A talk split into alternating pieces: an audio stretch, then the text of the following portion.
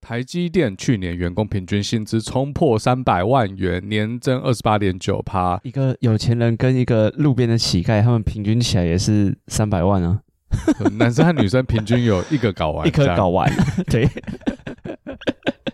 所以这个台积电里面的薪水是怎样？有一个 long tail 是不是？前面的人非常高，高很多，贫富差距很大。我觉得是因为有新闻炒作的意义吧，就是台湾的龙头企业才会被拿出来一直炒啊。哦，所以这是 HR 的轨迹，他要骗一些新鲜的干进去。我觉得这种事情每个企业都会有吧，不是吗我？那时候看到这个新闻，我吓到，我想说有这么高吗？ 还是我小看台积电？我觉得有些层级有啦，但它是对啊平均呢、欸我必须说，在我们这个年纪下，之前啦，之前可能有，因为之前的那个分红好像还不错，听说对。之前可是他说年增二十八点九，哎，从下一个 Q 下一个 quarter 之后，可能就会不好了。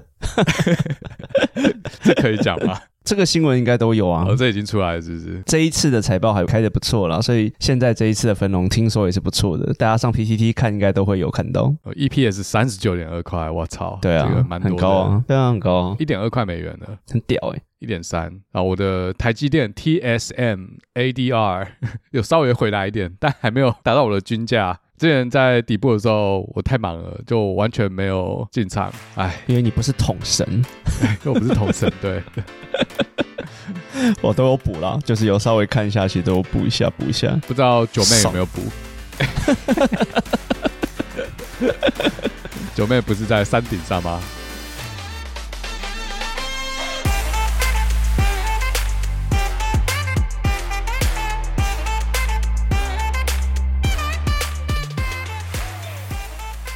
敢，我以为你讲九妹要吐槽他的那个饭团呢。 哦，是吗？那你要继续吐吗？九妹台积电亏太多，要卖饭 团，然后饭团亏更多。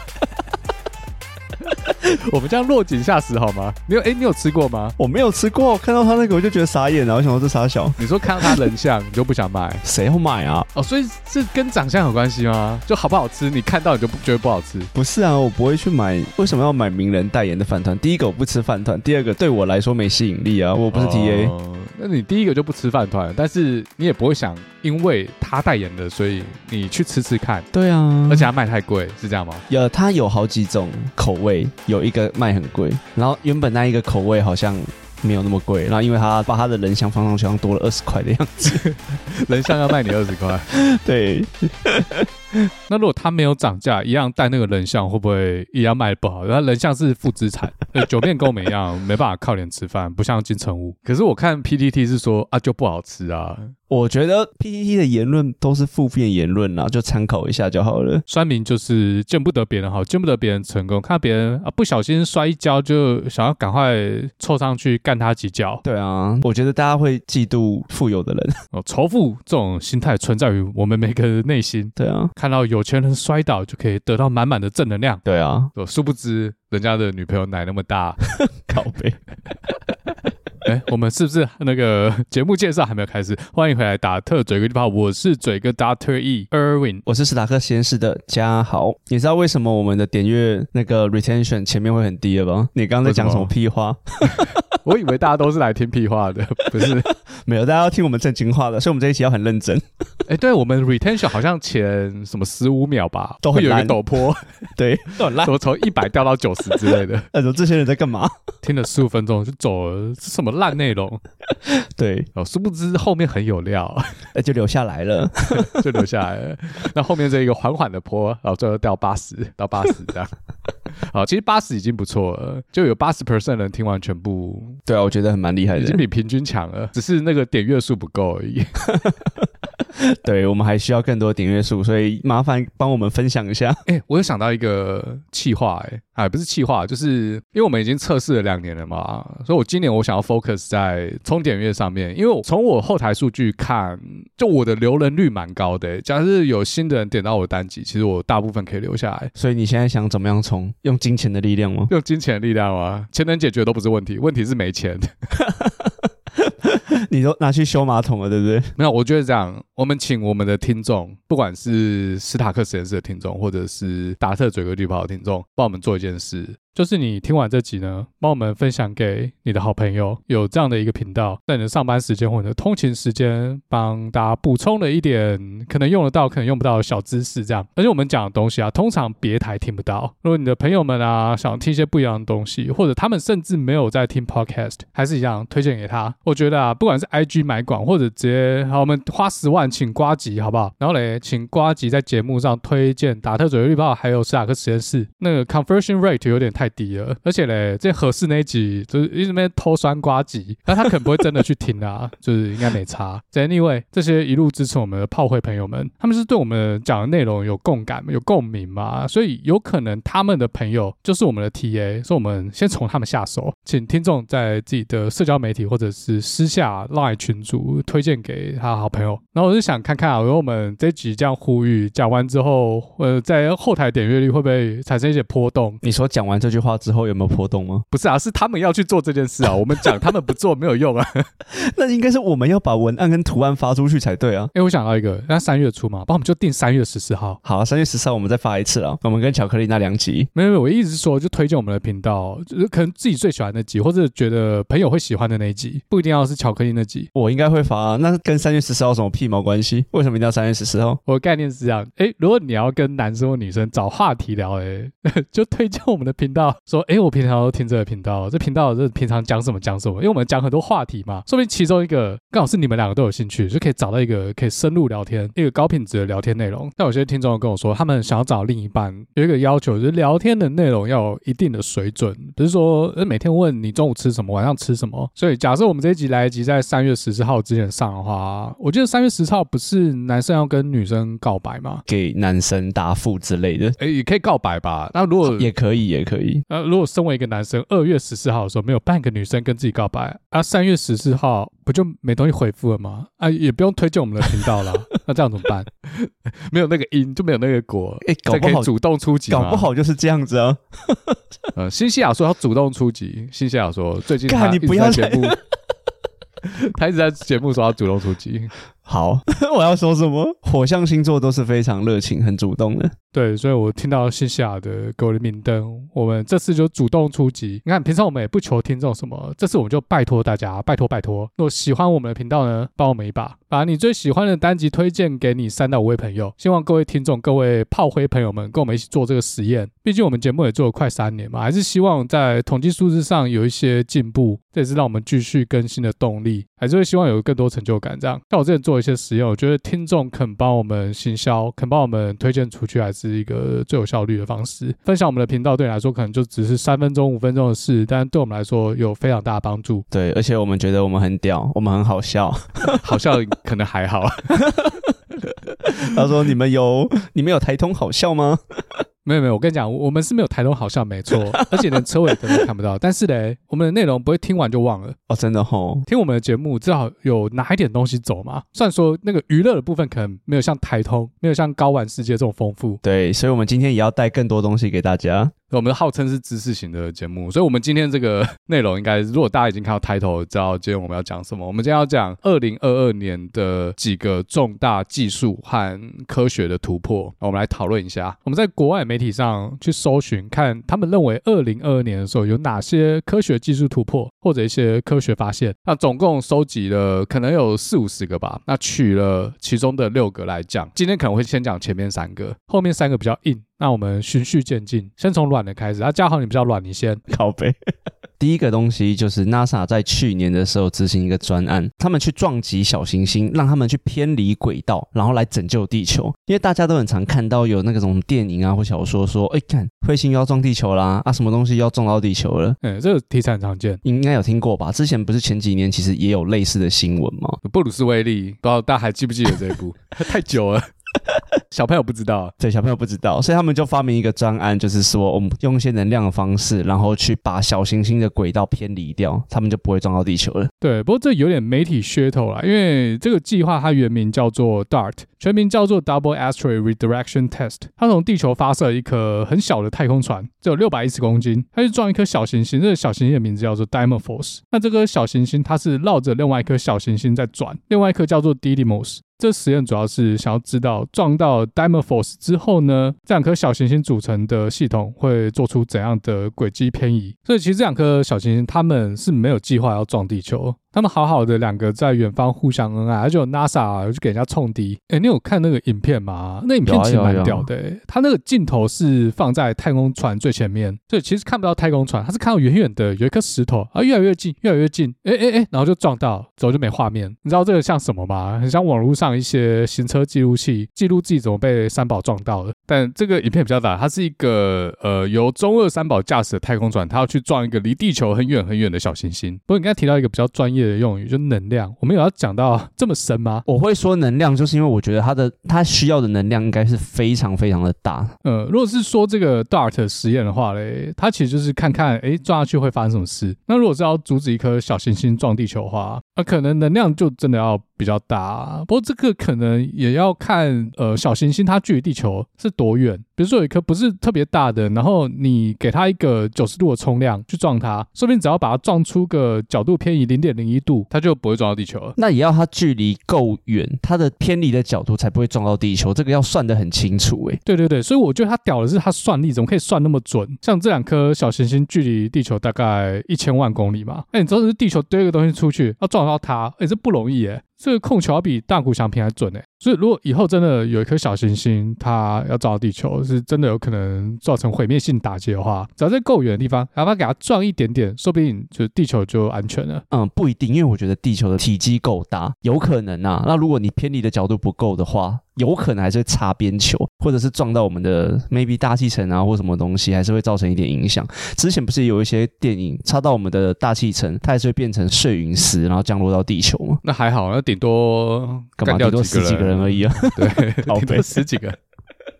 不然这样讲啊。 我们这一集是要讨论电车难题吗？要死一个，要死五个，还是死整台火车上全部那人？个道德问题啊，你要杀一个人还是杀五个人？那个 对啊，啊，撞到谁不是我能保证的，靠背，地球百分之七十是水，对啊，你说不定就打到海上也没事嘛，而且根本就不用担心这个问题。中国在发射火箭的时候，他们也不 care 火箭掉到哪、啊你说靠背。你说之前那个 乱发射的部分吗？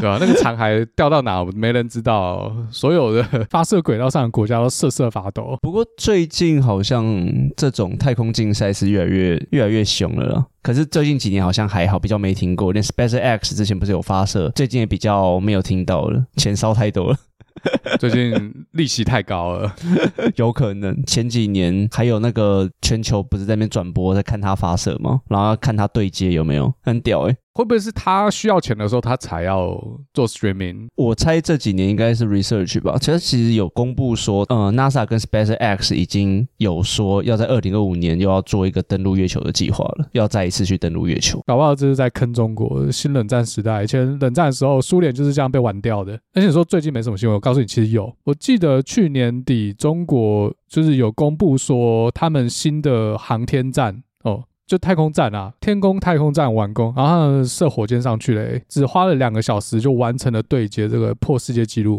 不过这个可能大家比较没有在关心啊，因为毕竟人家美国，人家马斯克是要去火星的，还在跟你什么太空站对接，这应该标配而已嘛。哎啊，火星计划走到哪了？不是火星计划我也不晓得，应该是先到月亮，然后再到火星吧？呃先到月亮，对啊有这个我有听到去月亮，可是对啊火星，哎、火星不知道什么时候才可以去。应该可以啦，这不是马斯克的最终目标吗？ 对啊，先把自己送走。靠北，你说回到他的那个母星吗？ Twitter 的员工应该都很希望他赶快把赶自快己送走走。 对，不过我刚才讲到这个，我就是觉得，如果这样用这种方法去改变小行星的那个路径来拯救地球的话，那真的需要在很远的地方就产生撞击耶。你这样有道理，因为它其实如果距离很远，只要偏离一点点，它就整个走掉了。所以其实然后你也不用那么大的能量，因为到大气层之外真空的状态下没有摩擦力，你给它一份推力，一个加速度，它的速度就加上去了，它不会因为有大气摩擦力慢慢减速，只要把其他天体产生引力都算准了，它慢慢走走走，有一天它就走到。对啊，总会走到推太空 船，其实就是这个意思啊。他们喷射只有在我们在大气层的时候在喷而已啊，后面就是用飘的嘛。吗？没有没有，然后他后来还是有喷，他是那个太阳能离子推进技术，这个名字很中二，但他很屌。那有时候看那种跟太空有关的电影或者看动画，看那个太空船在那喷那个气来调整它的方向，或者拿来推进加速，它概念其实不难，就是把气体电离化之后呢，再对这个离子化的气体分子施加一个电场啊，这讲下去有点太深，反正这个电场呢可以让离子化的气体往一个特定方向做一个加速度的流动。那、如果这个电场够大的话，你就可以把它想成，我可以把这些气体往某个方向喷。那假设我们把它喷出太空船之外，它是不是就变成一种推进器？这些气体喷出去的时候，会对太空船产生一个反作用力，把太空船往反方向推。那这个电场怎么产生的嘞？就是靠太阳能发电板，所以叫什么太阳能离子推进装置。所以另外的重点好像就变成说，NASA 它是有能力在距离地球很远的地方，就率先侦测出哪些小行星或者是哪些大型陨石，它走走走啊，有一天会跟地球的轨道重叠，而且它的质量是有可能毁灭地球上的生物。然后在一个风险距离之外，就先把它解决掉。不过离这样的应用是还有一大段距离啊，毕竟它这个计划嘞，得去改变那颗小行星叫什么来着？Dimorphos 在绕行另外一颗小行星 Didymos 的轨道，让他们两颗小行星更恩爱。这样，如果真的有哪一颗行星杀手大小的小行星往我们这边飞过来的话，我们要么就是只能派布鲁斯威利哦，不然要么就是 Don't Look Up。啊，你有看过什么电影？我只知道，就刚刚前面讲《阿玛盖登》，还有一个《彗星撞地球》。这个超久的，这个可是这个很经典，这个超级经典。彗星撞地球年代跟世界末日差不多久远，然后最近可能就是里奥纳多·皮卡就演的《Don't Look Up》，那个是影集吧？没有啊那个好像它是不那是个影集它它是是电影，它是它是电影 Netflix 的欸电影，对对对对，Don't Look Up 是有点嘲讽剧的吧？对，它有点政治在里面。，对啊，他说人类是被不懂科学的政客毁灭掉，你看我，我看你啊，我们看向谁？ 台湾人很喜欢啊。对，台湾人会一直用这个梗， 因为台湾之前有飞弹飞过去嘛，对对飞过我们对上空，对，然后我们就说，哎、不能往上看。然后就说政府叫我们 Don't look up，因 为政府第一时间不想让我们知道，要直到日本政府跟我们讲。 然后大家就会说，哦干、为什么日本会先知道？ 那除了这三部之外，你还有想到什么其他电影吗？我想到的都是动画、哎干好臭哦！第一个是钢弹， 阿姆罗，钢弹它有改变彗星轨道吗？他呃逆袭的夏亚，最后一步是很大的那个陨石彗星要砸下来，然后全部人机器人就往上推，一直推都推不动，这个跟我们刚讲的就完全不一样。没有，那要看它走到哪。如果它已经进入了地球的重力圈，哇，这个可能推不动。你要跟重力对抗，连自己都拉不起来，还想推卫星？ 对啊，他已经在拉了。哎、你讲到钢弹，我就想到我小学的时候有一个钢弹系列叫做《钢弹 W》，钢弹 W 有五个主角嘛，然后他们是这个新人类要派下来对抗人类的。那他要怎么把钢弹送到地球表面呢？如果我记得没错的话，他是把钢弹伪装成是陨石，跟着陨石一起落到地球，当成一个伪装。哦，我不知道我有没有记错，反正我好像有看过这一幕。然后那个钢弹 W 的主角 Hero，妈超中二，动不动就要在那边自爆。好了，啊，除了钢弹，你还有想什么？第二个就是一拳超人，一拳超人怎样？我没有看一拳超人，没有啊，他就是打爆陨石啊， 直接打爆，对对， 直接打爆比较陨石快啊。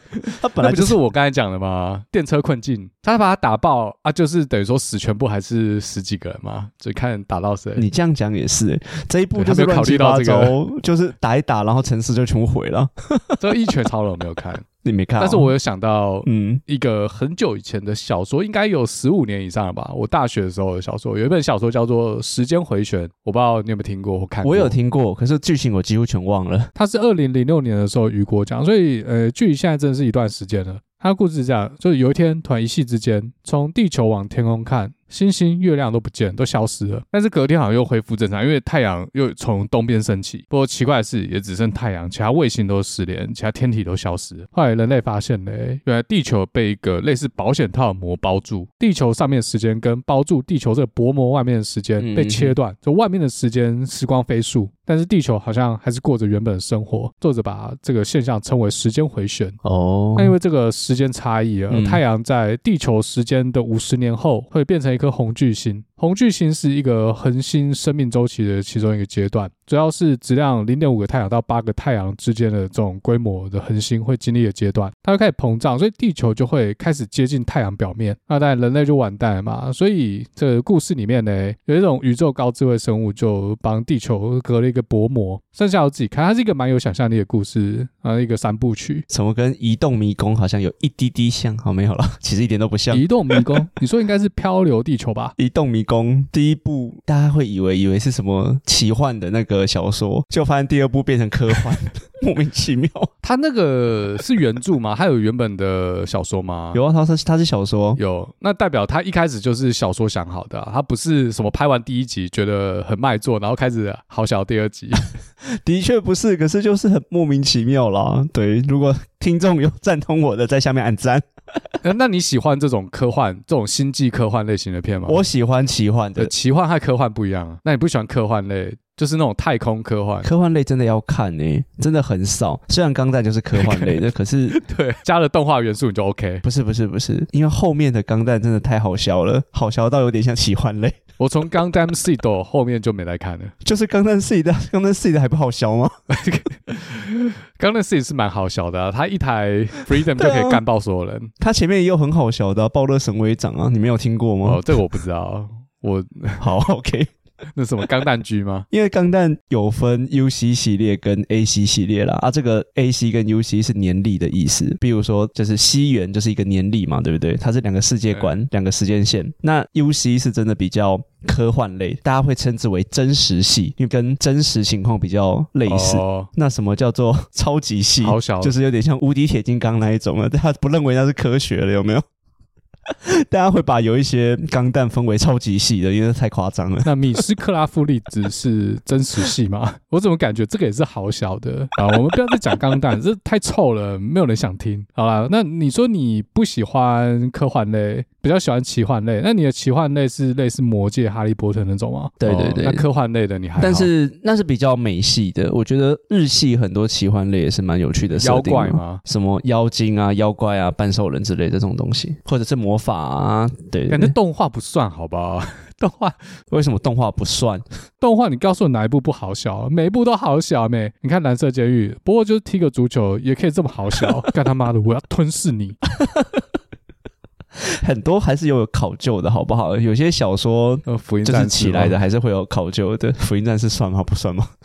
那也是好笑我的。是还蛮喜欢科幻类的。最近中国有一部爱国科幻巨作，叫做《漂流地球二》啊，第一集是不知道两年前吧，我以为你要讲这一部，哦，没有，赶快去看，先去看第一集。呃，第一集，它现在是第二，它是《三体》的小说家，你知道《三体》这一部吗？老高有介绍 吗？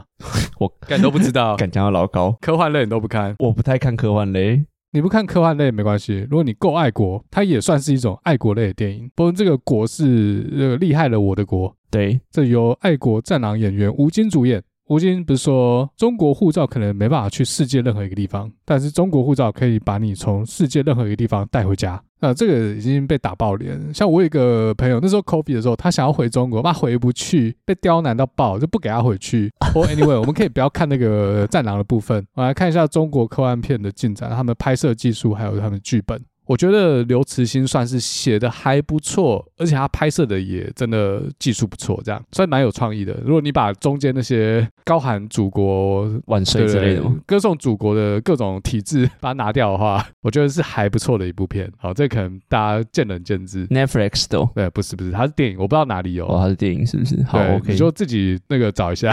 好，没问题，因为我只看到《流浪地对啊球》哎、呃，是《流浪地球》，不是《漂流地球》我，我记错了是不是？可是他写二零一九年、欸，对，那是第一集，那第二集是、哦应该是二零二二年的好。，吴京吗？对， OK，吴京 OK，吴京战狼吴京嘛，对，吴京出现的片就没一问题定是爱国片， 已经是爱国片，然后正气凛然，然后中国压制世界其他国家。就是以前都是日本人拯救世界嘛，现在他们要换中国人拯救世对，界。二十一世纪是中国人的时代嘛，也该轮到厉害的我的国了 吧？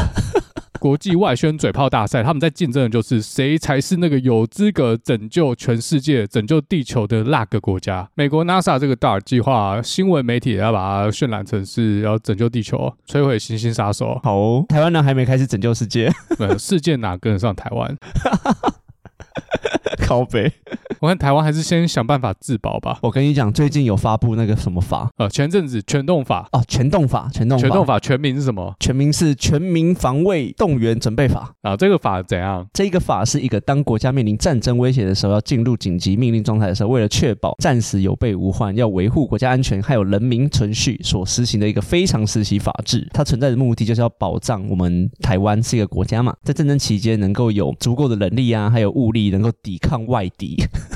来准备战争就意思了。对啊，对，它是准备战争，然后它有点像是当战争真的发生的时候，政府的各级单位要做什么事来应应对对对，就是这个 SOP 这样。来 list 说你要干嘛这样子，然后人民也要做准备说，哎，你真的战争了，你要干嘛这样对，子。这有点像是另外一版的戒严吗？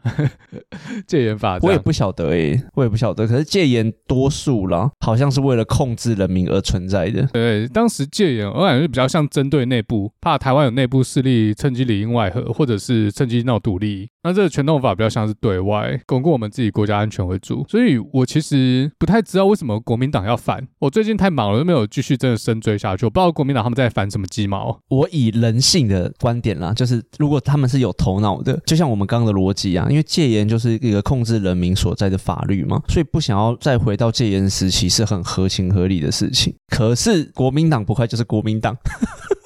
他们为什么会反呢？我在新闻上看到的东西啦，他们说他们想要打击蔡政府，应该说质疑民进党说为什么要把这个全动法推出来，准备到底在讲什么？他们是不是真的要往战争的方向前进？我们是不是真的一定要打仗呢？不能不能避掉吗？他们就质疑“准备”这两个字到底是什么东西，因为呃没有很清楚的定义，准备是在准备什么？觉得他们就是空白授权啊，无限扩张他们的权利这样子。所以他们觉得是真的要打仗了，所以才要颁布这个法律。就他们逻辑是这样，，对他们的逻辑我，我认为是这样子了。就说如果不会发生战争，我们为什么要准备？如果你们要去考试，你就不用准备考试嘛，是这样。没有想要打炮就不用准备保险套嘛，好像也不能说他没道理哦，这什么瞎逻辑？可是有另外一个逻辑是说，他们觉得颁布这个法律，就制定这个法律会去刺激对岸，然后让战争真的更有可能发生这样。我觉得他们也有可能有这个逻辑，这因果因对对对这对样因果因。 前面第一个因果就狗屁不通嘛，你看，如果你平常没有随身携带保险套， 那、如果临时要用，那、就附近又没有那种二十四小时的超商或者药妆店都关了，这样怎么办？那、第二个逻辑呢，就是说你今天约会就随身携带保险套，然后被对方知道，你觉得对方就一定会更想来一发吗？靠背，我是有看到，不知道是朱立伦还是哪位说，民进党要把小孩子都送上战场，然后民进党政府就出来澄清说，没有这个只是像刚才前面讲的各级单位要怎么应应，然后还有学校里面的学生真的开战的时候，呃，要做怎样的处置。对我觉得两岸还是要有沟通啦。但是讲到沟通，我们另外一篇论文就是也在讲沟通这件事情。植物也可以沟通，对，沟通的不是人，沟通的是菌类 mushroom， 真菌啊，因为讲 mushroom 大家会比较有有知道。呃，蘑但菇也是一种。对，但我们虽然我们要讲的是真菌，但是我们从蘑菇先出发。你喜欢吃蘑菇吗？ 我蘑菇吗？哎、我蛮喜欢吃的、欸那你喜欢吃蘑菇吗？蘑菇哦，我觉得有很多种、欸还是你喜欢吃的是蘑菇头？烤哟， 我觉得有很多种蘑菇诶，有一些还蛮香的，那有一些还好，但是我觉得菇类真的不错，蘑菇头。不要再蘑菇头了 啦。不是、啊、蘑菇有些很香是什么意思？你是说那什么黑松露 吗？黑松露啊，蘑菇的价差很大哎、你就可以去超市真的买一百块，然后一大盒啊。松露是给你小几片，然后好几百块， 小小的对对啊，黑黑的，对，我是还蛮喜欢松露的味道，只要。像有些披萨，它会加松露油，我觉得哇，好香哦，超棒！啊那个都吃一点点的啊，我觉得很好吃，然后配个酒。有那种给你一片的，只是很贵。哦真的哦去意大利西北边、嗯 Piemonte 那边产松露嘛，我忘了是黑松露还是白松露，还是都有。然后他们就是派狗去森林里面闻闻闻。这个我哦知对啊道，这然个后狗我知闻道。到之后，它把它挖出来，然后他们可以去吃那种烤松露，直接烤好之后切一片给你。但我没有吃过，找好爽，好我是爽！看那个 YouTube，好想去干，呃，直接开团是不是？意大利米兰 Piemonte 喝双啤酒配黑松露，是不是日本也有啊？还是我日记本有错没了有？松露我就不知道了。不是台湾也我怎有么啊，记得只是台湾没有产，去买就有了。不是，我是说有产的啦，我是说带狗挖松露这件事啦。那台湾应该没有吧？气候不一样，但台湾有牛肝菌，这可能不比松露便宜啊。但你要说日本，我就不知道了。有啦，日本日本好日像本有产他看过他们也是带狗然后去挖，哦，也是啊来做这件事情。所以他们纬度差不多就对了，会产松露，那我们没有，我也好想这样吃松露一片一片的哦。我们只有产芒果干。好啦，我们讲到他们会沟通这件事情，它是菌丝，用菌丝来传递讯息吗？有一个来自西英格兰大学的研究报告，他说他们看到这些菌类啊，透过黏菌把它分布出去之后，有那种电流的表现，他们就去测那个电流状况，就发现说，哎，这个讯号有那种类似语言的记录。像那种摩斯密码有没有？它不就是啪啪啪啪啪啪，就类似那种意所思。以他们是有固定的 pattern，就不是都是随对机对，的。他们有对对对，就像我们现在在录音有没有？我们在剪片的时候不是都有那个声波的感觉吗？那研究学者他们也是把它们排序之后，哎，好像有那种真的语言的感觉。他们的研究指出啊，好像它的 pattern 就有类似五十种单词的组成，所以他们的词汇其实也跟人类差不多，而且他们不同的菌类也有不同的语言复杂程度。哦，他们用了四种菌类做测试。对，什么幽灵真菌啊、金针菇啊、裂褶菌跟冬虫夏草，反正他们都会讲话啦。里面我只知道两个，那个金针菇和冬虫夏草。冬虫夏草，哦金对不对针菇我吃因为你过，我会吃啊、冬虫夏草我也吃 过，呃另外两个我不知道那是啥小。搞不好也可以吃，谁知 道呢？他吃了就挂了。欸可是这个研究出来，我就想说，我们之后可以跟菌类沟通。跟菌类沟通，然后可以对啊，要求他们做什么事。因为你看哦，他的研究有说，他们可以提醒同伴说他的位置在哪里，或者说危险在哪里。那我们就跟他们讲一些相反的东西，然后看他们生长状况。哎、我觉得这蛮有趣的。 所以你可以培养菌类，然后让它的下面的菌丝长长长长到别人家或者是对对对对对，敌人的地 盘，然后可然后以干就嘛？组成了一个通讯网，这阿凡达 吗？我还以为你要说就是把一些有毒的真菌，然后长长长长到敌人家，然后他们就会全部变僵尸。这个不就是 Last of Us 吗？之前有一款游戏， 对对对，最后生存者。现在 HBO 刚好把它翻拍成影集，但它有点像僵尸片，可是它里面的僵尸不像《失速列车》那种，不知道受到什么细菌然后病毒感染。在《The Last of Us》里面，把人类变成僵尸的就是真菌，但是剧情里面呢，真菌会感染人类，它那个菌丝会深入人类的身体，控制人类的大脑，就有点像这个研究，因为他们菌丝会传递一些讯息嘛，啊，对，菌丝接到人类大脑之后呢，就可以向人类的大脑下指令，take over 一个人的身体，而且这些菌丝它会潜入土壤底下，接通整个真菌网络。比如说有一群感染者，那他们可能是被同一株真菌控制，比如说远方哦有一个人类他在地上走路，那这个土壤里面的真菌感测到这个远方有人之后，它就可以号召附近被感染的呃真菌僵尸大军，然后冲过去，那个把它想成是雷达，比起来跟之前那种僵尸感染的途径是有点不一样，算有创意这样。那在现实世界中呢，蛮多疾病也是因为真菌感染，像一些局部性的皮癣啊之类的。那如果有罹患一些免疫力低下的疾病呢，真菌就有可能变成一个致命的病原体。如果全身性真菌感染，可能就很难根治，可能就差不多了这样。然后这部你看过吗？《The Last of Us》我有看过电玩啊，它是电玩改编的一个影集，我觉得改编的还不错，还行。可是你好像说你不太喜欢，对不对？这种僵尸类别的片，我比较喜欢那种打打杀杀的，不是不是，因为这一部真的不是在讲僵尸，虽然它他是在有讲僵尸。它有僵尸的元素，可是这不是重点。那这一部的重点到底是什么？这个重点是父女情啊我。每一集都在等僵尸打打杀杀，就冲出来要杀人、嗯要咬人。我跟你讲，这一部其实在讲就是父女情跟他们遇到，就是在这种末日的情境下遇到的一些故事。我跟你讲，这一部到第二部的时候，你说电 动、他电玩到了第二季，就第二部之后，僵尸完全不见了， 哦、是啊，看就是完全没有。他说：“哎，干这个设定嘞，这个设定跑哪里去 了哦，所以它这个片名叫 做《The Last of Us》，也没有扯到僵尸，所以它这个僵尸的要素消失了，好像也没差哦。？”呃，最后生存者啊，就是人类被僵尸杀到剩下一些人类啦，所以是最后的生存者。嗯，对啊，因为它也是跟之前《Walking Dead》一样，《Walking Dead》中文叫什么？我觉得《Walking Dead》的那个行，行尸走肉是不是？还是什么不是不是不是不是，阴尸路啦？啊、行尸走肉是对面的翻译。阴尸路演到后面真的是太乱了，就人死不完。 对，因为《阴尸路》前面几季觉得哇，僵尸还蛮厉害，所以说他的僵尸跟《The Last of Us》不一样，他不会跑，他只是在那边走走走。但是当一群围过来的时候，感觉还蛮厉害的。可是这种僵尸对类别的电影，最后都会围绕在探讨人性。 对对对，就是人性啊，因为你就是在那种末日状况下，到底会怎么表现你你的那种想法或人类的欲望？对啊、我每次看这个，我在想，就是如果真的有僵尸的话，我第一个要先去抢哪里？ 不过我讲真的啊，像《阴尸路》它出来的比较早嘛，所以它算是前几部把剧情 focus 在人性上面。但如果后面的这些新出来的影集，然后就是玩一样的招数，就没有创意了。可是《Last of Us》没有到打打杀杀太重，它就是在讲父女情的那种感觉，所以它是我觉得啦是比较温馨一点的。虽然中间还是有比较冲突啊或什么的场面，我就不要温馨啊，我想要看僵尸把人撕裂、欸。刚才可是你刚刚前几秒才说你腻了，啊 没有没有，我腻的是他们还讲人性，就是在讲人类之间打打杀杀。但是我想看的是僵尸大军摧残人类。那阴尸路后来僵尸都变人类的小宠物，你知道吗？僵尸已经完全废到笑了，它已经变人类的看门狗，然后完全就不足为惧。 那你就去看《恶灵古堡》啊，《恶灵古堡》还是很强啊。对，可是《恶灵古堡》的电影后面几集真的是不行哎、就是那个剧情根本不知道在干嘛。也是在乱演啊， 对啊，所以之之前前韩国那一部叫什么《僵尸校园》，僵尸校园。对我就觉得蛮喜欢的。它是有原作啦，所以我觉得改编都 OK。最近韩国很多这种也是从韩漫来改编成影集啊，或者是电影的，我觉得表现都还可以。呃，我们又扯太远，我们回来讲真菌。那刚才讲到，诶，如果我们可以跟真菌沟通，有什么应用呢？我在想，因为真菌是很多 antibiotics，哦，干，中文是什么？呃，抗生素啊，抗生素的元素，像什么青霉素啊，因为我们可以向这些真菌传递一些指令，然后让它多生产一点，然后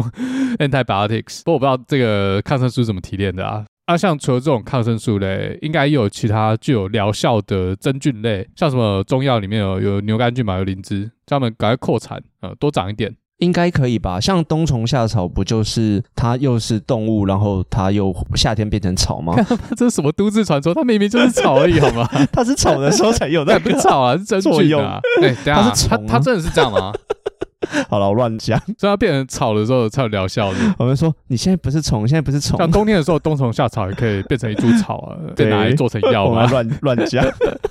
没有，哎、我小时候真的以为是这样、哎，你小时候第一次听到这个词的时候，是不是也被好笑到？一定是啊，不然嘞，不然嘞， 而且我到今天才知道，冬虫夏草是一种真菌，我以为它只是一般的草，哎、我也以为它是一种草而已，因为它是植对物、吧、你哎、看，对它啊又是虫又是草，他妈就没有跟我们说过它是真菌啊！搞不好它是两种都有，虫草类。决定，我跟你讲，我他妈现在查，我要终止这个都市传说，我想知道到底这是啥笑话。啊，哦你查。平常不是都你查吗？因为你常常抽， 但这次呃我要查，因为我有两个东西要看屋。不过我们先查完冬虫夏草，然后我们再来看屋那你查到了没？啊。等一下我查到了，然后我让我看一下。哎、对啊，哎、冬虫夏草真的又是虫又是草、哎。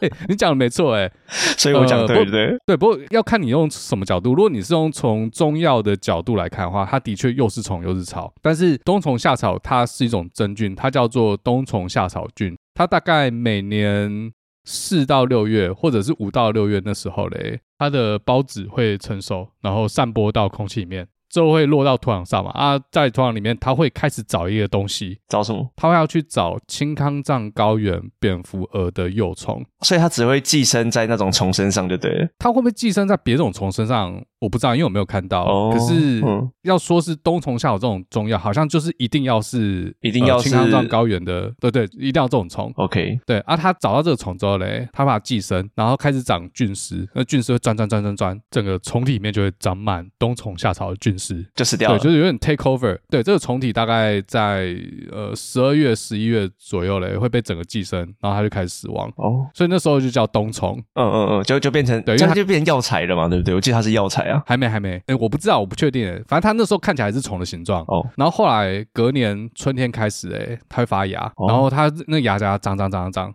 大概长到四五叶的时候，那个芽会长出土壤，就可以看到好像是一株草了。哦它看起来真的很像草，哦，所以所以我也觉得它是药草。材是那个草就对了啦。不是不是药草，它是整棵啊可是它长出来之后嘞，嗯嗯嗯，采药人才看得到。哦，它原本在土壤里了啊，被寄生完对之后，然后开花结果变成草，它再把那个草拔起来就变成药材了，是这样吧？没有没有没有没有，它不会开花结果，它是真菌。我讲错了吗？我是说长草出来了。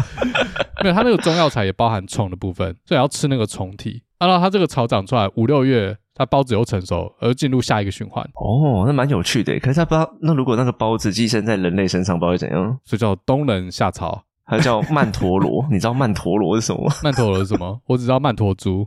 啊，你不知道，这是一个很有名的魔界植物啊。然后也是拔起来之后会尖叫，然后听到它尖叫声的人都会变石花。就是那个《哈利波特》里面有一种嘛，好像一种苹果还是什么，是类似那样吗？这个很多奇幻故事里的设定都一样啦，曼陀罗草，哦对，它是一种药材。可是你在拔它的过程中很危险，就是你会被石化。但你讲是真的有这种药材，然后奇幻故事把它加一点魔力，还是一切都故事里面好笑的？ 奇幻故事啊，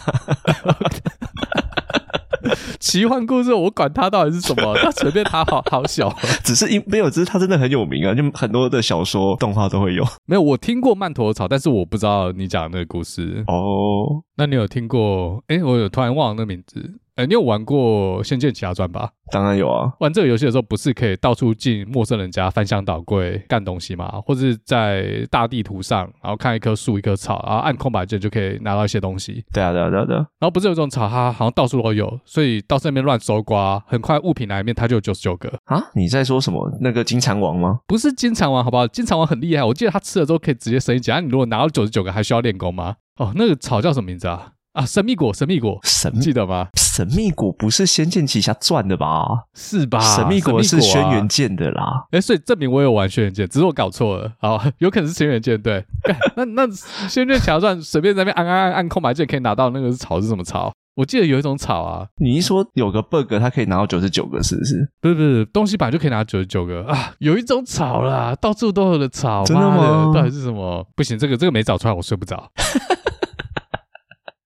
哦，我知道，鼠儿果，鼠儿果没有意义啊，那个就是补这补没什么灵屁用力的东，西我没记错是补灵力二十五点、对，然后啊。补一点点，对啊，对，就是鼠儿果啊，你到处拿都可以拿得到。不不不，为什么讲到这个？哎，讲那个冬虫夏草，就我们都知道冬虫夏草是一种中药材嘛。可是我网络上查是说，这种中药材其实非常稀少，而且很贵，因为它只有在青康藏高原 才采得到。所以很多应该是盗版的吧？对，那你刚才前面说什么虫草类啊？真的有这个名词，因为会寄生在虫里面的草，或者说真菌，不止冬虫夏草菌，还有别的。哦那它可能看起来会很像。那我这我我不太确定。 Less of Us 所以可是吗？那种不是蝙蝠蛾，不是青康藏高原蝙蝠蛾加冬虫夏草菌，就没有用它。也是虫草类 嗯，但它就不是冬虫夏草这 样。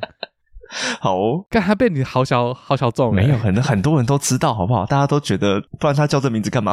对不对？不是我以前真的以为老师在乱讲哎，我觉得老师自己也不知道。哦，你说因为没有寄生那个，大家可能就是只以为冬虫它变夏草，然后原理不知道就对了。因为它其实是两个不同的东西。我们前面讲说冬虫夏草，它不是虫，其实也没错嘛。因为如果你是看冬虫夏草菌，它的确不是虫。可是如果你是要拿中药材来看是不是冬虫夏草的话，那就包含那个虫了。但会不会其实无知的只有我们两个？其实观众都们以都为别人不知道观众们都知道，好不好？开放报名就是以下全部都干你们智障吗？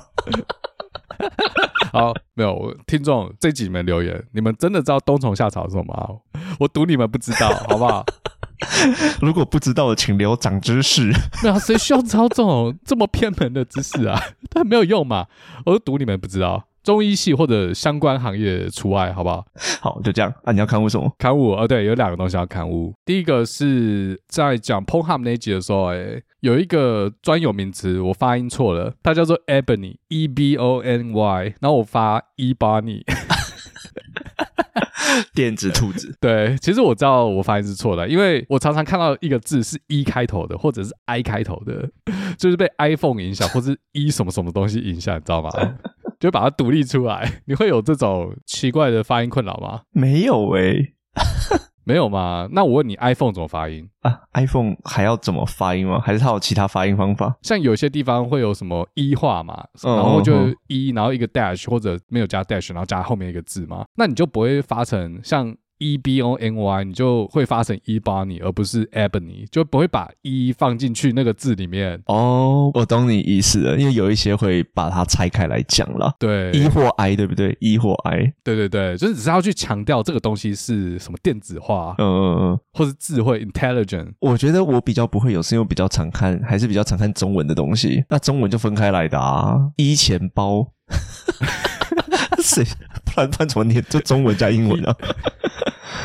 哎哎哎，我看我不会念诶，哎，钱包， 搞不知道，我不知道怎么念。对啊，那英文我就会有这种很奇怪被制约的那种坏习惯。 对啊，因为会有发音，除非它有一杠，不然就会被误导。对我肯定我是发错了，烤腰但是我那时候念得很快， 我就第一时间念什么一八你电子兔子，这是你自己发现的，还是观众刊物？呃有两个以上的听众跟我讲哇说，哎、那个这不对不对你，这观众是为什么会这么听熟错 啊了？。有一个听众我说，哎、所以你是一八你的爱好者吗？他说是， 靠北，我刚才是不是又讲的一八你没关系。电子兔子的爱好 者？从今以后，这个字在我们节目就叫做一八年。好，那另外一个刊物，另外一个，呃，上次跟巧克力那一集的情人节特辑的下集，关于 Mark 我朋友这件事、欸，我有东西讲错了。我朋友他不是母羊座，他是水瓶座，因为我们那集也很多水瓶座，所以我猜成什么？哦那你也没猜对。哦，好吧，你应该没猜对了，如果我没记错 的话。没差没差，但其实观众好像也不是很这么在意，应该只有应该只有那一位 观众在意而已吧。没有，只有他自己知道啦。哦，对啊，就他自己知道。，对，或者我们周边的朋友知道啊，其他人不关你们的事， 呃，没有人 care，所以我们还是回来讲真菌好了。好，那冬虫夏草就这样，我们 额外去找这个冬虫夏草的知识点，虽然说对一般人应该是没什么帮助，不过前面四种菌类嘛，这个这篇研究，其中一种我们很熟，就是金针菇。你喜欢吃金针菇吗？我，你是不是要讲明天见？我没有要讲什你么，是不是要讲明天见这件事？ 明天见是什么？ 这什么梗？哎，你不知道吗？不知道。就是你吃完之后，然后隔天会在厕所完整的看到它。对对对，它的别名就叫明天见啊。 哦，原来是这样哦。对欸他真的会这样哎、真的会，真的会。我还好哎、我不知道是不是我消化系不好消统化比较好，就是我不太常遇到这件事情，哦，你吃完没有跟他明天见？我几乎没有。哦，那、你我知觉道得有些消化系统不太好的人，就是在擦屁股的时候还会直接摸到，我觉得超 夸张。因为 干直接抽出来是不是对啊，我觉得这有点扯哎、因为我从来没有发生过这件事。啊，你没有看到金针菇拉出来，会不会其实干嘛？金你针说菇我要被控制住了是不 是？你其实是一颗金针菇，你金针菇已经在你体内长满了，你不知道而已。那我觉得这颗金针菇也蛮蛮聪明的。你说原本没有那么聪明，对，自从有一次吃了金针菇没有拉出来之后，就上了台大电机系， 靠背。所以想要念台大电机系的听 去众吃然后去金针吃菇金针 菇，讲对，乱但讲如果什拉么？出来的话，就代表你没有天分，没有被金针菇寄生的天分。乱讲什么？ 好，那你刚问我说你我喜不喜欢吃金针菇？那你喜欢吃吗？我还好，我煮火锅的时候，就是大家一起吃火锅，很多人都会放金针菇，但我通常不太会碰金针菇。但我不是因为我不想要明天看到它， 不然什么而？是因为金针菇很卡我的牙齿。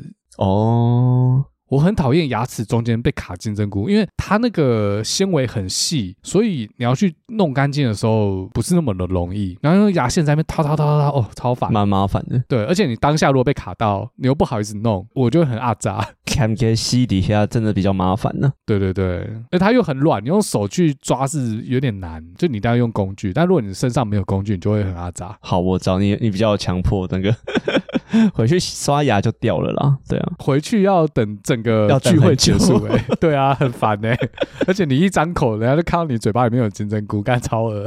我是没有遇过这件事啦。 我觉得我这个 PTSD 金针菇 PTSD 应该是在我牙齿矫正好之前产生的，比较容易卡。啊，你有戴牙套是不是？对我来美国之后才戴牙套，那哦在我戴牙套之前呢，才会有这种困扰。戴牙套就矫正完之后就不太有，对。可是心理阴影面积已经产生了。对啊，因为你牙套不管是不是金针菇吧，很多都卡吧。没有没有，我是说戴牙套之前，哦就说牙齿还没有那么好好好整齐的时候很容易卡， 所以整齐后就不卡了，对不对？整齐又比较不卡，但是阴影已经产生了。 嗯哼哼，你刚刚说吃火锅，你们是不是那边很冷啊？现在我听说现在美国的北方都冷到爆炸，哎，对，今年超冷，今年圣婴现象， 圣婴看超现冷象啊！因为我之前像听像你三月嘛嗯对对对，那个现在我这边录音日期三月五号，呃，外面是冻的，还在下雪吗？还是雪没了？没有下雪，但是外面是结冰的，就是地板、啊还没融化哦。早上刚起来，我今天七点多起来，我要去遛狗，然后上面是一层霜，然后是有点冰啊，就是那些露水都结冰。可是我听说最冷的时候就真的是要融化的那个时候，就现在啊。现在我猜外面，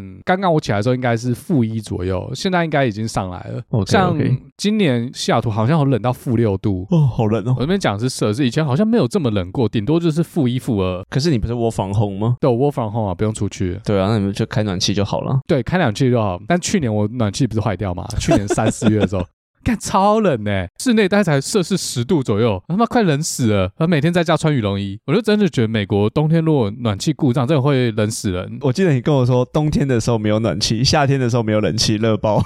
对，夏天的时候没有冷气，真的热爆。我家至今还没有冷气，你不是装冷气说装要了一万吗多块？没有没有没有，我没有后来选择没有装冷气，哦是我哦是暖气坏掉一定要装嘛。对啊，因为会真的会冷 死，但冷气就顶多热而已，不会死。装一下一万多块，我想说，我靠，好贵哦，算了。可是为什么你们没有冷暖啊呢、台湾有些会有冷暖、啊，说两用是不对啊，是对啊，对啊，有有这边有一种东西叫做 heat pump，它就是热交换机。嗯，简单来说，它就是里面热的时候可以把里面的热交换出去啊，外面热的时候嘞，里面太冷就是反向操作这样。啊，如果里外都很热，还是只能开冷气，所以它有一个温度上限，就是再热的话就还是只能开冷气。反正它就比较节能这样。然后拜登政府今年有出一些新的政策，就跟绿能有关的政策，装这种热交换机在税务上有点补助。我在想我要来装一个，这种绿能的东西最近还蛮夯的，尤其乌克兰跟俄罗斯在打仗之后，就是能源他们不是很缺吗？然后美国又趁机削了一笔， 你知道我前几天看到 PTT 有 po 一篇说，余温的农民都在抗议太阳能板。为什么？你有 follow 到这个新闻吗？没，有，因为现在有推什么余电共生嘛，就是在这些余温上面种太阳能板，就是所谓的种电。因为太阳能板要发电，它需要有一个受光面积。如果把太阳能板放在农田上面，下面植物可能就长不好了，因为晒不到阳光。所以政府又推什么余电共生，在余温上面种太阳能板。而余温组获得的好处就是它可以用到便宜的电，或甚至用电不用钱。那发电业者就是多出来的电可以拿去卖。就嘞，后来有些签了这种余电共生的农民就有点怨言，有几个点啊。第一个就是，呃，虽然说余温它是养鱼，但是需要这水里面有藻类，那太阳能板一样是把阳光挡掉，所以藻类就不会长得像以前这么健康，水质就会出现问题。然后再来因为上面架了太阳能板，所以在收发网的时候就不方便，增加一些作业成本。你讲这件事情，我觉得不是新闻啊，是其实台湾大推这种太阳能啊，或者是绿能，就偶尔会有反弹或者是质疑的声音就会起来，然后另外一边就会开始用一些新闻说，哎，其实这也有好处啊，就是你余电共生，太阳能板底下的余温比较暖，那你冬天的时候寒流来，鱼比较不会死。他会用另外一种新闻去盖掉说，哎，其实这也是好的。哦，对对，我还有看一个人说，哦，自从装了这个太阳能板之后嘞，夏天整个地方附近都变超热，那变超热是不是人就要开更强？ 所以又是耗电。因为像两边在辩论啊，各自有各自的道理。不过最简单的就是数据拿出来，成本还有开销，他一算就知道了嘛。事实上好不好我不晓得，对，再来还有一个人说，渔电共生的合约签二十年，然后如果二十年后渔民要自己把这些太阳能板拆掉哦，厂商不管，这笔开销有可能比二十年拿到的好处还要花费更大，就不合算啊。我觉得现在二十年后还没到，所以不晓得。对，但是我想到一个可能性，就是说，说不定十年后厂商就倒了， 靠背。对不对？那你那些东西他绝对不会管，你也找不到人来负责。我觉得这个政府这个配套措施真的要想好，他们要负责了，是不是都是私人企业去做？这个也要去想好，因为其实像我在南部工作的时候，很多的大楼在新盖的时候，其实都会跟政府说，哎哎，政府会来跟你说，或者是有些私人企业会说，你的顶楼要不要加盖太阳能板，然后把那个电可以卖回去给政府。也是一样的问题啊，使用年限到了，谁要负责拆？比如说你在顶楼盖之后，是不是政府烂掉了？是不是政府要来收，还是谁会来收？这个合约怎么签？说政府现在因为缺电搞这个余电工程或者是太阳能板政策的配套措施有没有做好，这我们不知道，我们没有深入去查。那如果后来发生纠纷的话，地主可不可以获得一些保障权益？ 你台湾价值不够我台了湾，价那我值不缺够 点，那我缺点，你讲清楚哦，龙哥要来喽。没有，我跟你讲，美国价值也不够。现在拜登政府也在狂推这个政策，不管是 Google、Facebook 还是 YouTube，就常常被 target 到说，哎，要不要装太阳能板在家里屋顶？说你可能不用花半毛钱。像我家附近的确是有几户他们有装。我在想啊，因为我们美国的房子的木造房子，那屋顶的话要定期去保养，不然像我们这边比较潮湿啊，屋顶都会长一些那叫什么苔藓，我不知道这些苔藓会不会消耗阳光。它如果它长在屋顶上面呢，它慢慢越长越大，它会把那个屋顶弄出一些缝，水就渗进去。不过我不知道太阳能板把光挡掉之后，苔藓有没有办法长在下面？那我猜应该是有办法。所以太阳能板放上去，这屋顶要怎么保养我就不知道啊。屋顶通常可能二十年、三十年要换一次。变成说，啊，如果屋顶使用年限到了，那、太阳能板还要先卸掉，啊，这笔费用是屋主只要出吗？啊，我这还没有请假的估价，我不知道。但是我在网络上一些呃装修社团有看到一个比较有经验的装修 contractor，他就不推荐这样，因为他说装这个太阳能板啊，它可能会在装的时候破坏屋顶的一些结构，它是造成漏水。太阳能板公司会推给屋顶公司，啊，屋顶公司会推回去给太阳能板公司那边踢皮球，啊，最后没有人解决。而且嘞，像美国在做这种工程啊，它有些给你保固什么三十年、五十年，或者是 lifetime，就是终身保固。像我最近不是换那个下水道嘛，它怎么保固三十年？我在想，哇，三十年你公司还在不在，我都不知道。而且搞不好过了二十年哦，还在保固期内，我都忘了是哪一家在帮我做，我要找谁我都不知道。所以这保固期限要随便他写。像有些公司，他可能十年后他就直接倒闭了，然后原班人马再开一家新的，根本就没办法追到负责人。我以为查得到欸诶、因为台湾像这种公司改名或什么，其实都是被政府那边都有记录哦。可是你要怎么去找啊？因为都已经无声无息啦、还是就是要真的打诉讼，然后请律师去弄。台湾你说怎么找？直接用负责人去找，找到他原本的那一个人，不会连负责人的名字都改吧？就算改了，第二代接班呢、他们很多都是家族企业啊。哦，台湾我，就讲一个最简单的方法，嗯，你讲，就他直接把原本那间公司收掉，然后把所有的器材卖给一家新的公司。你讲这个空头转移就有点难查了啦，我觉得。对啊，都把这样搞啊。对所以你根本追不下去。我觉得还是追得到，因为他们只要不是拿人头，不是拿非家族的人来顶，我觉得还是查得到了。可是这在法律上有机会嗯已经是不同的法人了，你要怎么看你去这样追讲也溯？是、欸，因为他是 A 公司对你对有啊保护，不是 B 公司。对啊，没错啊。这样恶意倒闭，我觉得就是诉讼费可能要花比较多，要证明说他们是一起的，然后钱是一样的，然后他们是为了逃避前一个保固，然后才做这件事情，然后你打官司的费用都不止，而且还不一定赢， 对，还不一定， 对，还不一定赢。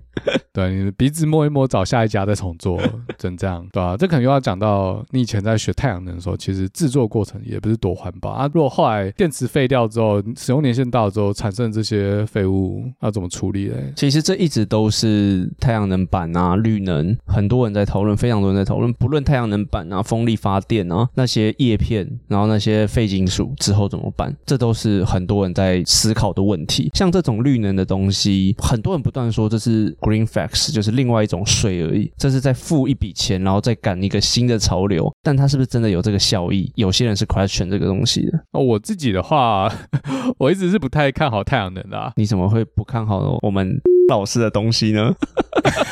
我就是因为以前从事过相关的研究，是所以不太看好啊、但是我们不知道怎么扯到这，你刚才说什么天气嘛？气候暖化、气候变迁，其实会导致海水暖化，然后很多那种生物会死亡。你觉得对什么东西死了？你觉得最最可惜、最伤心？第一时间就想要北极熊，但我知道你想要我怎么接这个梗。那前面讲到金针菇，火锅里面除了加金针菇之外嘞，还要加帝王 蟹。 我就知道你想从火锅讲帝王 蟹，可是我觉得这个好硬哦， 所以我才没有直接讲。你要从天气讲帝王蟹，我原本 plan 好的是从火锅讲帝好，王蟹。没关系，那我们就火锅讲帝王蟹。火锅讲帝王蟹，呃，很合理吧？你在哪里看过帝王蟹？那个问听众，我们到底从火锅转到帝王蟹比较顺，还是从 从圣婴现象转到帝王蟹对？好，好请请留言跟我们讲。 这两个人不知道在干嘛。好了，我们先讲，你在哪里看过帝王蟹？我在哪里看过帝王蟹我？吃过超市啊，哪里的啊？美国干、什么意思？美国还是台湾？超市都有啊。哦，您说我第一次看到帝王或蟹，第一次吃啊？还是怎样第一次吃啊？应该说在电视里面就看过帝王蟹，但是我第一次吃应该是我大学的时候吧。嗯嗯那时候是台北呃松山区松江市场的附近，那边不是有很多卖水产的店吗？那哪一家店我记不得，有可能就是上瘾水产。然后那个店里面有好几个水槽，每种水槽里面有不一样的海鲜，就是有帝王蟹，有什么毛蟹、松叶蟹。对对我第一次对看到活的帝王蟹在那边，哦，在水槽里面好大一只嗯，嗯嗯，然后那时候一只差不多三三千块台币左右。嗯，嗯然后他做法就是把它捞起来，他啊丢到一个烤箱，还是那种我不知道是真的还是用烤的，大概等个二十分钟就好了，就整只拿走。这是我第一次吃帝王蟹，哦，你在上影水产吃的，我是在日本吃的欸，那个没有，我是在家吃的，是在上野水产靠买背的。，因为我是在日本吃的，然后我在日本看到的比在上影水产看到还要大。呃，有差哦，不是日本进口吗？我觉得那个帝王蟹超级大只的，是哦，我觉得上野水产已经很大 了很像外星人。我看到那个很像外星人，我哦就。觉得干好可怕哦。而且我家四个人，那一只吃不完哎、吃到后来有点腻，你知道吗？ 吃到后来后来会腻哎、蟹肉我是不会腻了，我非常喜欢吃海鲜，我非常爱吃海而且 鲜。不会腻。我不那会你在腻。日本是吃了几根？为什么是用根蒜啊？不是不是吃那个脚吗？那 对啊个身体里面有肉吗？哎，有啦，还是会挖挖一些肉啦。你说的是它的脚跟蟹螯啦，一般就吃它那个脚，它一只八只脚、啊对对，对，蟹螯跟它的脚啦，它里面肉很好吃。所以你就是这样一直吃一直吃，是不是？可以啊，我虾子我靠，我虾子、螃蟹我都可以狂吃啊。就之前我我跟朋友去吃那种火锅，有没有？我最后的时候我肉吃完，那种吃到饱，我就点一堆虾吃子，壳吗？我就全部点虾子，然后把它们全部丢进去，然后下面有小垃圾桶，全部堆起来，全部都虾子。我大概可以吃一百多只吧。我靠，对啊，你这个不会吃太多中毒吗不？会啦是，虾子很好吃甲啊，壳素有点太高虾子了，很好吃。 难怪你这么会剥虾，可以连续剥一百多只，难怪你跟妹出去都负责剥虾。没有没有没有，比较大只的我会剥掉了。哎、我们这集是被聊成布朗运动，怎么架构上有点松散？不是要讲科学吗？听众是不是觉得很奇怪？我们转到帝王蟹，然后又继续开始聊怎么吃帝王蟹？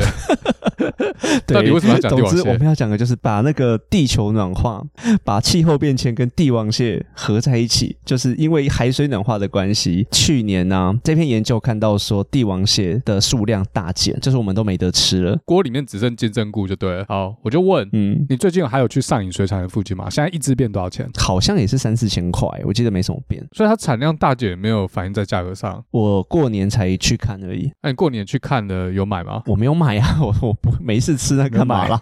如果是在美国的话，我们帝王蟹都是买那种呃已经煮好的，然后只买那个脚，它很少有活的哦。有啦，在那个日本超市有，但它那个实在太贵了， 但一磅要三十九点九。我就想说，我操，这太贵了，吃不起。但在美国，我们买那种就是一只一只脚，就不是完整一个尸体的嘞。我就觉得吃起来没有像我以前就前面讲那个上瘾水产拿回家那只好吃。这么好吃是不是？为什么？哎、对对，有差，那个肉质 Q 弹的程度就不一样，然后甜是味哦也不一样，比较新鲜，那个鲜味呃完全不可比。哦，那另外一个就是在美国，如果去拉斯维加斯，我不知道现在还没有，像那种 buffet 比较贵的一点的，嗯嗯嗯，它也有帝王蟹脚或者雪场蟹脚吃到饱，嗯但是它那里面都是冰的，就是你拿过来之后，它里面有些还是冰块。哦，还在冷然冻，后很多嗯中国人就在那边一直吃一直吃， 就吃那个跟你一样，就是那个虾一定要就吃虾狂吃吃嘛，对。对。对我后来吃到会真的会腻耶，你不会腻，你真的很猛。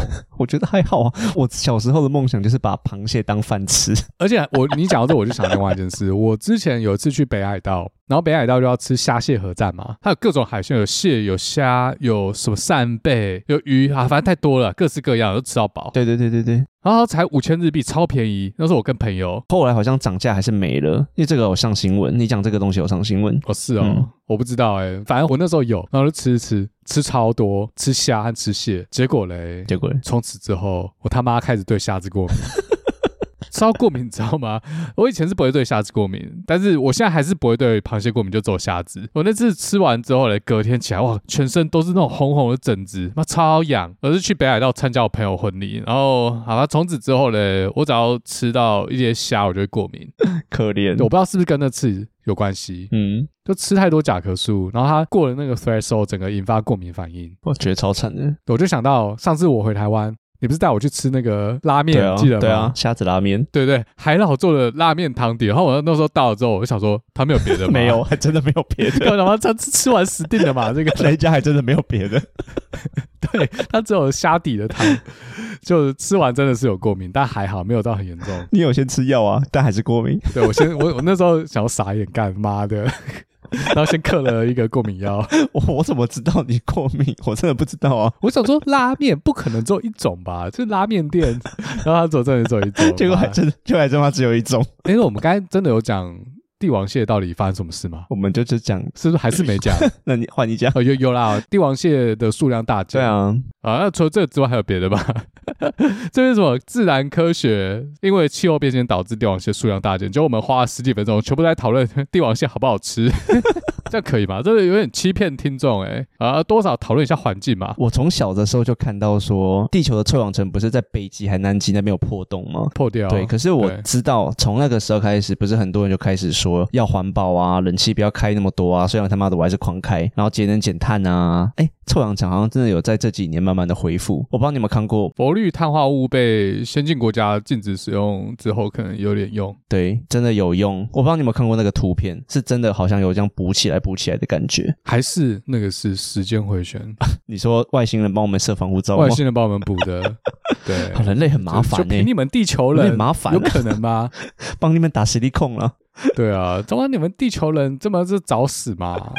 怎么可能减得下来？对就美国不用，欧盟不用，自然会有别的国家用，一些开发中国家用的比人家更凶哦，像中国啊，我不知道啊，不要不要在那边乱凑。那中国有他们自己的环保法规，但有没有贯彻就不知道。我我觉得有诶、因为其实在这几年呢、他们的钢大量的减少，还有一些东西，比如说他们的需求减少吧，房子能盖都盖没，有没有，他们是直接强制把那个造钢厂，然后铁厂直接说你们不准生产那么多，他们是直接用下令，计划经济哈，直接减产要五十不，然就卖不出去，不是吗？要要搞“一带一路”把它销出去啊了。他们当然是声称要符合法规啦，就是什么全球联合国法规，但是不是你讲的需求减少或其他原因，我就不知道了。但他们很多都是用这种强制的手段，我相信应该是啊，因为他们做“一带一路”有一部分原因就是他们国内生产量过剩了，要卖到国外去这。当然啊，这当然，他们盖了这么多烂尾楼，没人住嘛，而且年轻人都要躺平，都不生了他们的人口开始下降，啊。不过他们是计划经济，所以等到政府觉得 GDP 成长的有点太低，又开始说要炒房，所以要把 GDP 拉回来，炒房最快，哎，真的这。这很难讲。反正就是这样不断重复啦，看他们怎么玩。因为现在又说他们制造业又开始回流，变得很热嘛，那会变多好，我是不知道啦。先保留态度，先持平。而且就像我前面刚讲的，最近中国因为一些因素，应该说各国都开始在针对他们，那是不是完全以后会被敌对？这个我不晓得，因为其实国家政策跟财团政策是两回事。像比尔盖茨前阵子就跳出来说，就是中国应该要友好才对啊，你怎么你们怎么可以这样打成一团？然后那个谁，苹果不是也想把就是红海的单撤掉给立讯吗？中国还是想要把对这些单留在中国，当然还有一部分要慢慢移往印度，但是他们对中国并没有这么的恶劣，对啊。然后 NVIDIA 他们不是之前被说不能卖高阶 GPU 芯片给中国吗？后来他们改了 那种降级版，也是继续卖啊。有卖前一代的，是不是？还是他没有，他把阉割版的晶片，上有政策，下有对策。对对对，那从这些商业操作看起来，就是现在要把制造业完全撤出中国，简直就是痴人说梦嘛。 对啦，没有那么简单啊，不是说拜登下令或者是国内给一些补贴，马上就会立竿见影。呃，现实面就是要在世界其他地方找到跟中华民族一样这么努啊。 不是啊，这么认真、这么勤奋的民族，这是蛮少见的。我、哦这不确定诶，欸因为我觉得拜登或者是美国啦，应该说美国也在做很多的动作，也不能说小动作。像诶，我们有一集有在讲 TikTok，可是那一集好像没放出来。 被我暗中砍的是不是，他们最近美国又说要把那个 TikTok 整个禁掉，不然美国新一代年轻人都要被 TikTok 整成了傻逼了。然后加拿大跟澳洲好像有出来画虾之类的，他们就是在试探风声，说五眼联盟这边怎么一起抵制中国吧？我觉得，啊，这种都是各怀鬼胎。对啊，各怀鬼不一胎，定。没错。呃，讲到拜登，拜登最近得癌症，你知道吗？哎，是吗？真的、哦？得皮肤癌诊断出来，然后说成功切除了，但皮肤癌没有那么容易根除啦。我印象中，不过他可能用全美最好的医生，对啊，一定的 啊，所以我猜拜登可能下一届都不选了。真的耶。我觉得他身体，八十岁又得癌症。对啊，太老了啦，赶快让其他人赶快推出来吧。啊，回到这个气候问题，导致帝王蟹的数量越来越少。啊我们这真的是被讲成 不好运动啊！反正这个科学发现让我得到一个结论，就是下次回台湾的时候，我们去吃帝王蟹，再不吃它可能会越来越贵。哦，你这个不会过敏？OK 啊，OK 啊。台湾帝王蟹有吃到饱的地方吗？看，好像没有诶，立马查。要回去再查就好了，因为你现在查，到时候回去它可能也倒了。 台湾不是有几家餐厅好像是真的有诶、而且有些在那种高级把费帝王蟹、和牛吃到饱。哦，和牛吃到饱也可以耶。嗯，我不吃牛啦，可是我可以吃海鲜，呃，你不吃牛，然后我们去吃和牛吃到饱，你在里面吃海鲜这样。对我可以吃帝王蟹。还是再去上饮水才买一只， 或者是买两只， 看心想要不要一起这样。那我宁愿吃吃到饱。 虽然很多人说老了不吃吃到饱，但我还是很爱吃。那因为你还不够老，那吃到饱现在真的不行，我那战力很低，而且。哎、我很久没有去吃那种吃到饱、哎，像呃美国也有啦，但是我已经很久没去吃，我不知道他们现在还有没有。之前在赌场里面有龙虾吃到饱，然后四十几块，那、现在多少钱，或者是现在还有没有，我不知道。Seattle 在有一个地方叫 Archive Beach，那边有一间餐厅有 oyster 吃到饱，oyster 要什么？生蚝生蚝对，大家会去拼生蚝，生蚝好像很贵耶，现在一颗要三四块。三四块差不多，差不多，差不多。台湾没有人一直会去牺牲好了，不是大家想拼的东西。台湾我没有看过生蚝吃到饱，诶，台湾不产生蚝，台湾的牡蛎不能生吃啊。有啦，还是有生蚝吃到饱啊，台湾还是有。之前有一个听众跟我说，台北有个地方有烤生蚝很好吃， 烤生蚝很多地方都有啊。我那个时候在台南，然后我们有一个同事是在东港，他就从屏东那边寄了一堆生蚝，然后我们就狂烤。直接把它烤，然后它会打开，是不是？对啊，对啊，对啊，对啊，对啊，超爽！那一天吃了十几二十个吧。西雅图是还可以去挖生蚝，可是你要自己拿工具去开，然后开了之后嘞，有些人敢直接吃，有些人不敢。哦，我也不敢欸，你不敢是不是？我要烤可它新鲜的，直接从海滩上捡下来，我其实没有很敢，我还是觉得烤一烤比较好。有污染吗？你讲这个就跟那个什么海胆或者是一些生食一样，吃寄生虫，靠背。 我是不知道有没有寄生虫啊。嗯我通常会吃一颗，嗯，试试看味道。哦，我们还会带喷枪去喷，把它喷熟，分手比较好啦。然后或是直接带锅子去煮，把它煮熟这样。嗯嗯嗯，但是我会试一颗，然后通常会老塞，干嘛还是一一定会啊呃， 明天见这 样一。定会啊。不，不是明天见，待会见。你讲这个让我想到我们去蓝屿的时候，我不知道你记不记得那个原住民在烤那个小章鱼，然后他烤的非常没熟，然后就给我们吃。他说都是这样的啦，那有落塞吗我好像没有。那的确就跟他讲一样，就都都是这样的嘛。而且章鱼如果是新鲜的话，也是可以生吃的，不是吗？我记得好像有影集还是在哪里有那种还会动的，他就把它吃掉。哎，对我有看过，还是在嘴巴里面动。对对对对对，还在动呢，把它脚切掉还在动。好，下下次回去就去吃，好不好？没问题呃。做这集好好好突然想吃，那我们这集不是说好要讲科普吗？ 怎么被讲美食啊？我听众听到现在已经忘了我们这集到底在讲什么，我觉得还好，还还好啦。还有是不是？好，没关系，我们还有下面三个，我们还有下面三个就真真的科普，好，我们就下次见了，拜拜。拜拜。